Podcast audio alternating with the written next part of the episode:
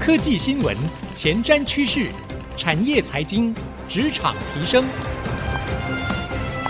科技人关心科技事，欢迎收听《科技领航家》。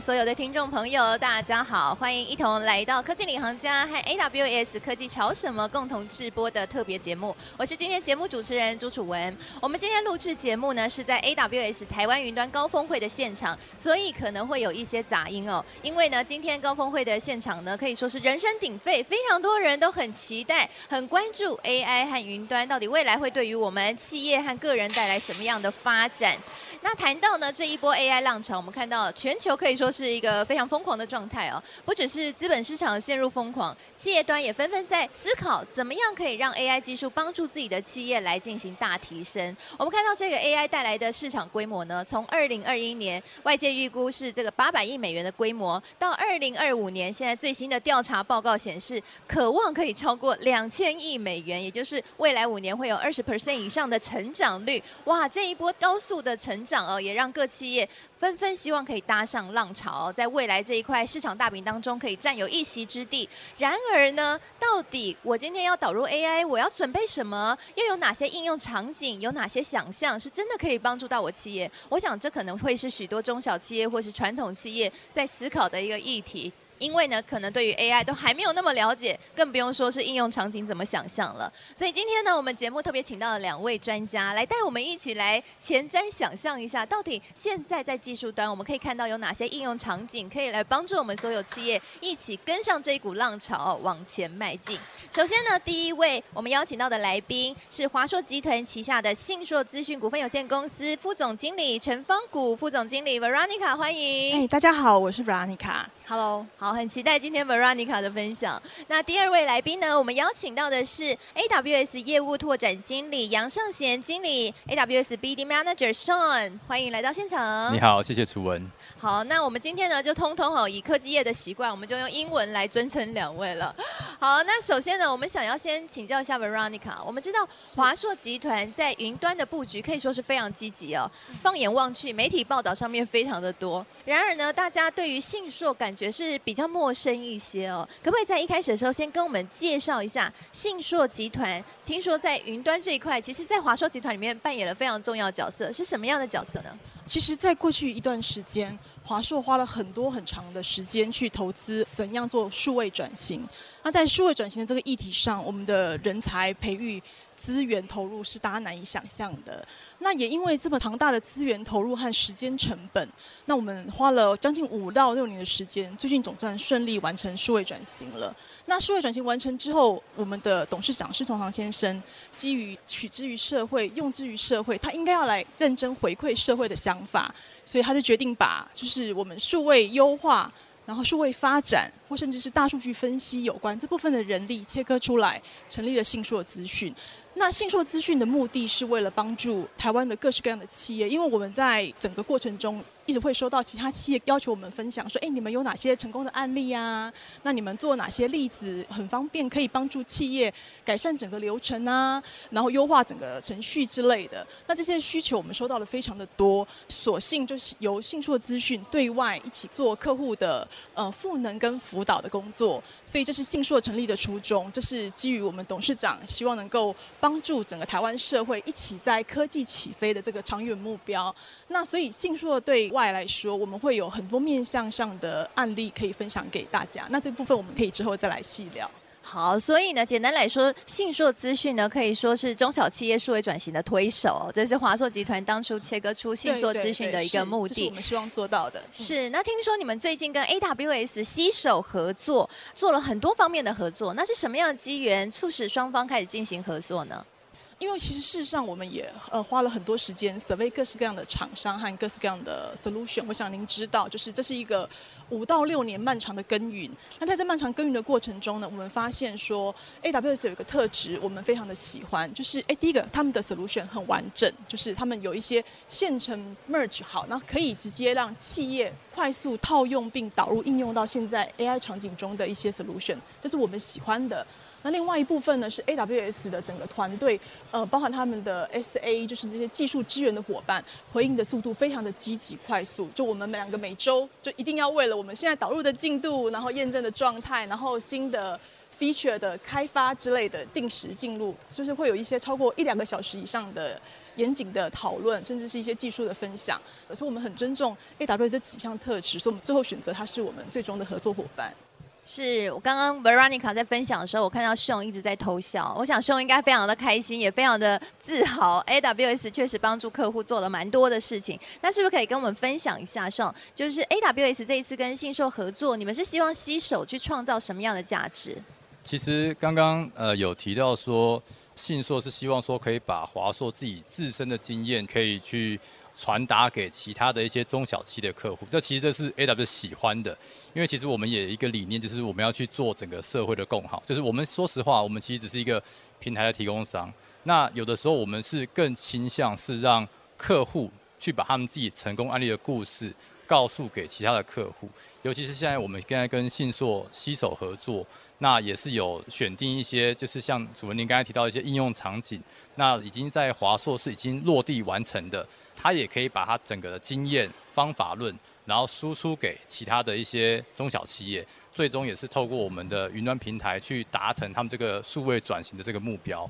所以这个是我们双方现在在合作推广推进的方向。好，那我想就回到我们今天节目的主轴了，就是应用场景到底有哪些？我想我们听众朋友应该都非常的好奇哦，因为大家都想要知道。就像刚刚 Veronica 提到的，当初信说会切出来，就是因为很多人要华硕来分享自己的经验和一些应用场景。所以接下来我们就来好好聊一聊应用场景到底有哪些哦。Veronica 是不是可以跟我们分享一下，你们与 AWS 合作之后开发了哪些应用场景？诶，这些是可以帮助到中小企业去进行数位转型的。嗯，数位转型是一个很大的议题，大家就会好奇想问说，哎，到底有哪一些场景或哪些需求可以做数位转型？其实我们的答案是，只要您想到的所有的情境都有可能。那举几个简单的应用来看好了，就是我们有一个功能叫做生产履历。那生产履历在做什么呢？它就是把从一开始客户接单，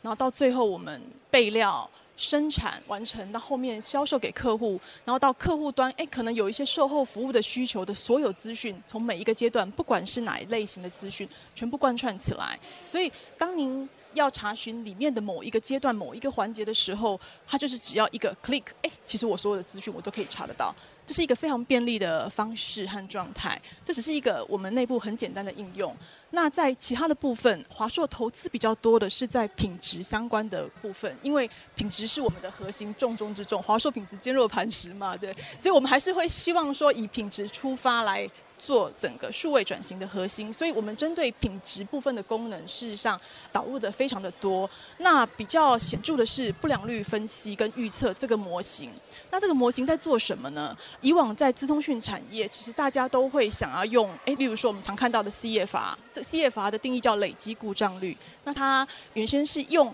累积的出货的数量跟我累积的不良的数量将比较。透过累积的不良数量除以出货数量，我可以得到一个不良的数字。以往资通讯产业会用这个数字来做内部的管控，但是这个数字有一个很严重的问题，就是当它随着呃出货量的不同。它就会有很大的发生几率的波动。简单来说呢，当我出货两百台的时候，那我 CFR 等于二的事件还有九 percent 的发生几率。如果当我出货到两万台的时候呢，CFR 等于二的事件的发生几率就会变成二乘以十的负三十二次方。二乘以十的负三十二次方是一个非常非常小的发生几率，几乎是不可能。所以，其实我们可以看出来，C 法本身并不可靠，因为我的出货量小，哎，它很敏感；出货量大，它变得稀释了，不敏感。那不敏感会造成企业误导，说，哎，事实上我认为我的品质状态很好，可是不是。事实上，我们是看不到那个真实的问题的发生。所以我们后来透过我们的不良率预测系统。那怎么做呢？我们透过几率统计和机器学习三个方式的结合，那直接用机器学习来预测当期最有可能发生的不良数量，并且设给它容忍区间。那当我实际上如果当下抓出来的出货数量跳脱在容忍区间之外的时候，我们立刻就会噔噔噔提出示警，让大家知道说，哎，事实上这个机种可能会发生潜在不良。那潜在不良的原因呢，也许来自于厂商的来料不良，哎，它来料可能超过我们原先设定的 tolerance 允许范围内，哎，我们就必须要赶快找厂商开始进行处理。那这是一个对品质改善非常大、非常有优势的点，原因在于说我们所有的。不良都可以早期预现、早期知道之后开始做预防，我们就可以减少不良品的流出，去管控好我们的品质。那这也是一个对消费者的承诺。是，所以呢，我们所有的传统企业就可以参照这样的场景。其实整个场景听起来就是在内部的管控上面可以做得更好哦，就是运用了刚刚 Veronica 分享的这样的一个技术哦，就参照华硕这个品质坚若磐石的整个的这个过程哈，我们都可以应用在自己的企业端。那我想请教一下 Sean 哦，那 AWS 在这当中，刚刚 Veronica 提出的这些应用场景里面扮演什么样的角色？其实。就像我刚才有提到说，AWS 其实就是一个平台的提供商，但是像其实虽然 Verica 讲的好像比较单纯一些，实际上他们内部的数据量是非常庞大的，他们的出货量在全球非常多的笔电等等，它有这么多的来料，那要怎么样的很快速的找到他们所需要的数据？AWS 就提供一个非常强的一个算力的平台，可以帮他把这些刚刚提到，包含说这些出货、生产。销售，甚至到可能一些售后的一些客诉的一些数据都汇集在一起，然后透过我们的算力平台，然后快速的去计算出他们所需要的一些答案和 insight。那接下来我想要再请教一下 Veronica 啊，信硕呢当初是因为有客户需求才从华硕切出来成立的，那现在也陆续有一些客户哦在进行这个服务的案例。那我想请教一下 Veronica，你们目前是使用 AWS 什么样的服务去打造数据平台？那有没有成功的案例可以跟我们来进行分享？刚才上其实补充了一个很重要的资讯。那我们公司内部的数据量，严格来说，从一开始的四千八百万笔，快速的进展到一点八亿笔之后，现在其实都已经超过五十亿笔了。那不管是哪一种类型的应用，就是包含我们自己自建的 SIM 的应用之类的，它随随便便都是一个二十五亿笔的庞大数字。那这么庞大的数字，对一般传统的资料库来说，是一个非常大的 burden，他们没有办法很快的计算出来。那最恐怖的事情是，他们可能根本就计算不出来，所以这时候我们就需要透过 AWS 平台的强大平行算力来达到我们最后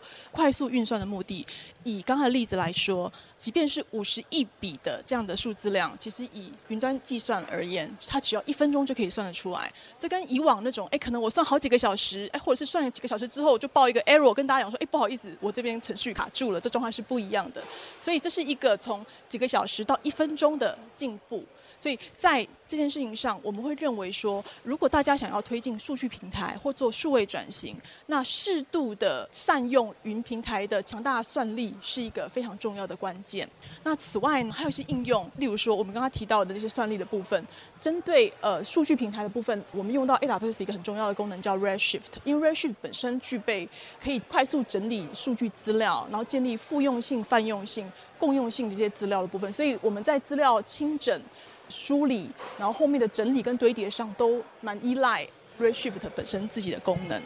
除此之外呢，因为有一些资料本身它是非结构化的资料，我们我会用 AWS 的 EMR 来把非结构化的资料转成结构化的资料之后，再由 Redshift 进行后面的处理。所以 AWS 的服务其实事实上用到的很多。那刚刚这两个是我们目前看到跟数据平台或甚至是数位转型比较直接相关的部分。是哇，刚刚呢，这个数字一出来就看得出有没有哦。这个从几小时变成一分钟，哇，听起来真的是太惊人了。所以我想，Sean 是不是要补充一下，就是 AWS 所提供的这些服务哦，技术的服务，真的可以让所有的我们说传统企业可能对技术上面不太在行。我想信硕本身是从华硕出来的，是科技业，本身就是科技业了，都还可以有这么巨大的差距。运用在传统企业上面，他们可能对科技不在行，是不是那个感受性会更强？哦，那有没有补充的部分？呃，我觉得像不管是哪一个客户要跨入数位转型，或者像刚才提到这种数据分析的题目的时候，当然一开始都会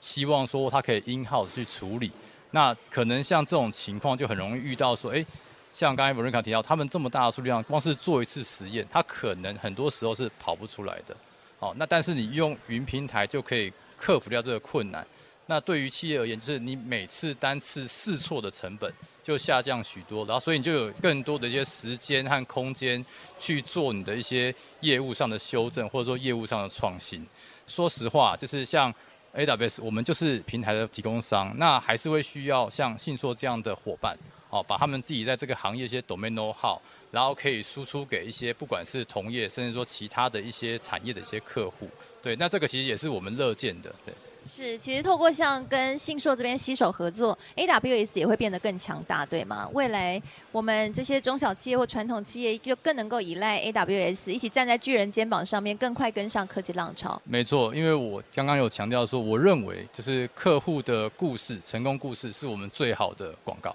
是，那不过我想哦，对于中小企业或传统企业来说，一直没有考虑上云，可能有一个疑虑就是来自于资安，大家担心说资料会有外泄的疑虑，或是公司机敏资料呃可能会被竞争对手看到的问题哦。那我知道说 AWS 这边有特别强调，你们是做一个 responsible 的 AI，就是不会拿客户的机敏资料来训练自己的 AI 的模型。但我也想请教一下 Veronica，在分析这些场景，让客户知道的时候，你们是怎么去说服客户在资安上面不要担心呢？资安的状态是这样，就是所有的公司都一样。呃，我们公司之前也会有内部很多 noise 说，哎，事实上某些资料上云是不是不合适的？的确，我们也会因为这样子，所以规范了部分的资料是不适合上云。这个诚实来说是这样，就对。但是呢，呃，相较来说，多数的资料上云能够增加分析。整体的效率或速度，所以其实对公司而言，他们可以先从两个面向来看。第一个是，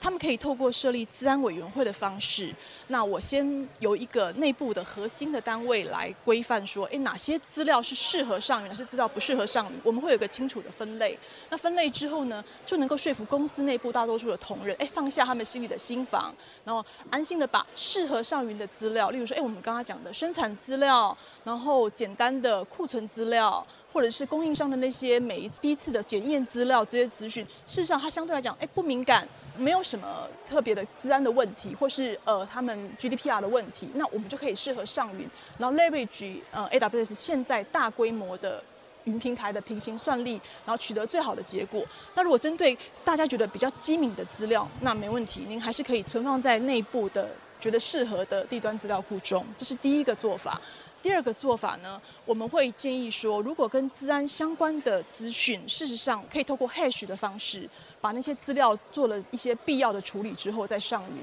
这样子对其他人来说，并不会看到里面的机敏内容。是，所以 AWS 这边真的是没办法破解哦，应该也不会愿意去破解啦，对不对？盛，要不要补充一下？你们对于客户这边提供来的资料，你们采取的态度和做法是什么？对，基本上呃，我们一直是跟客户强调一个概念，是说我们不会把手伸进去去触碰任何用户的资讯，然后这个是我们的红线，哦，我们不会去做这件事情。那其实像刚才 Veronica 是补充了很多现在客户实作上的一些做法。那这个是从就是使用者的角度去出发，但是从云平台厂商的角度出发的话，我是想提几个点，因为其实像 AWS 在过去一两年不断在跟市场和客户喊话，是说有一个很重要的资讯，就是实际上云端的机房的安全性，哦，不见得比地端机房来得差，甚至说有些面向可能是做得更好的。尤其你看，像在 Global，就是我们有非常多不同产业的客户，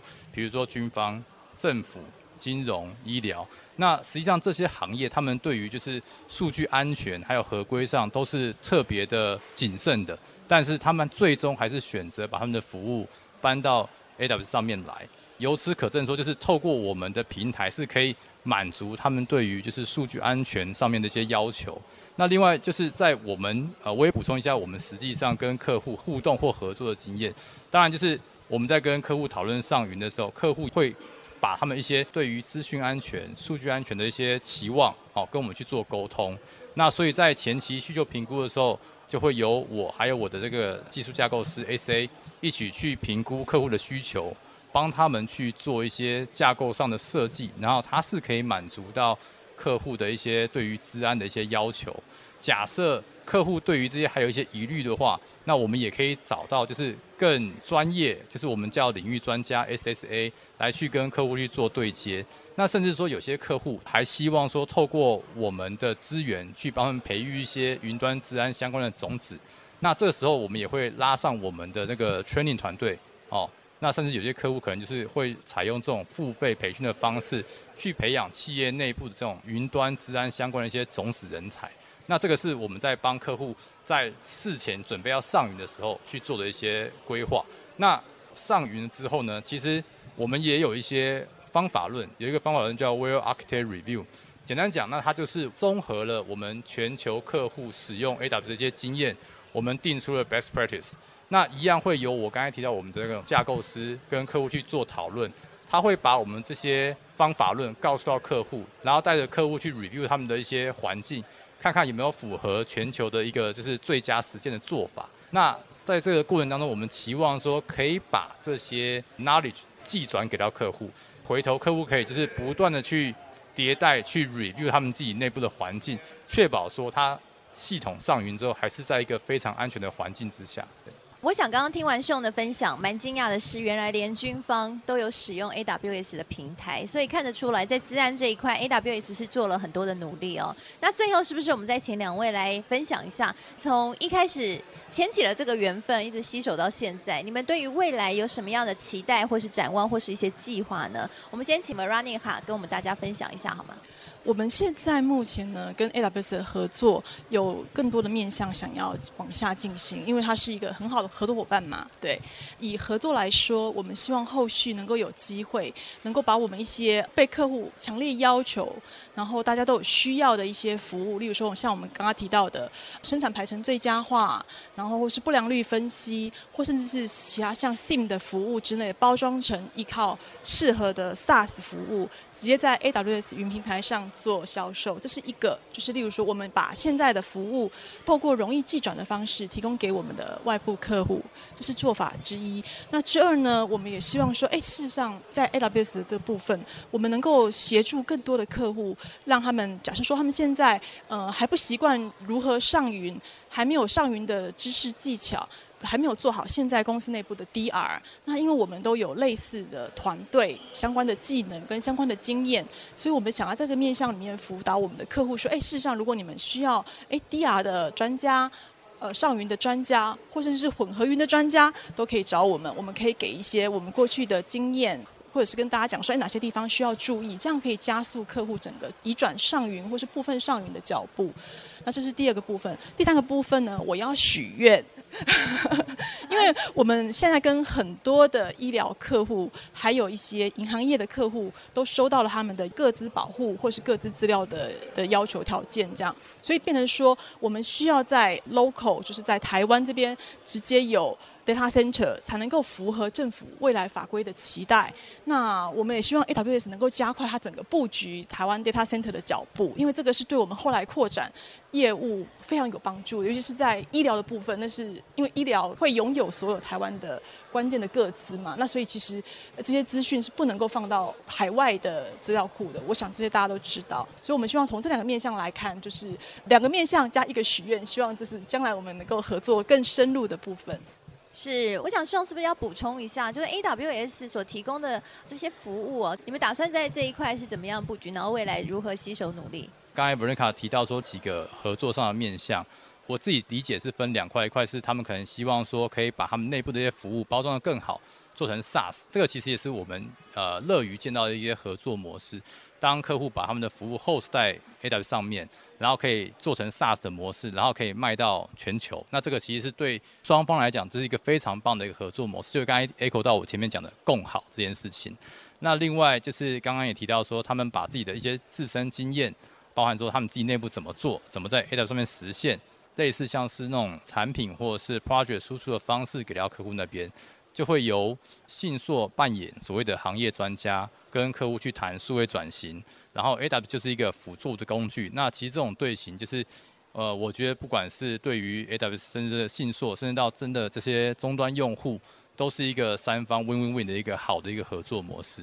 是好，我们透过呢刚刚 AWS 和信硕的分享，我们可以看到强强联手呢，已经为所有的传统企业、中小企业来探出了一条路了。就是在数位转型上面，其实很容易的。如果你想要导入 AI 的话，可以像刚刚 Veronica 建议的哦，包含像是库存管理啊，然后或者是内部的管控等等，生产流程的安排等等，都可以先从这个部分来去思考一下应用的场景哦。那当然很重要的是，如果你可以站在巨人的肩膀上，那一切就会更快速了。所以呢，携手国际大厂 AWS 会是一个或许我们传统企业可以去思考的一个方向哈。那今天非常谢谢两位来宾来到我们节目当中的分享，谢谢，也谢谢所有的现场观众朋友还有我们听众朋友的收听。那我是节目主持人楚文，我们下次再会。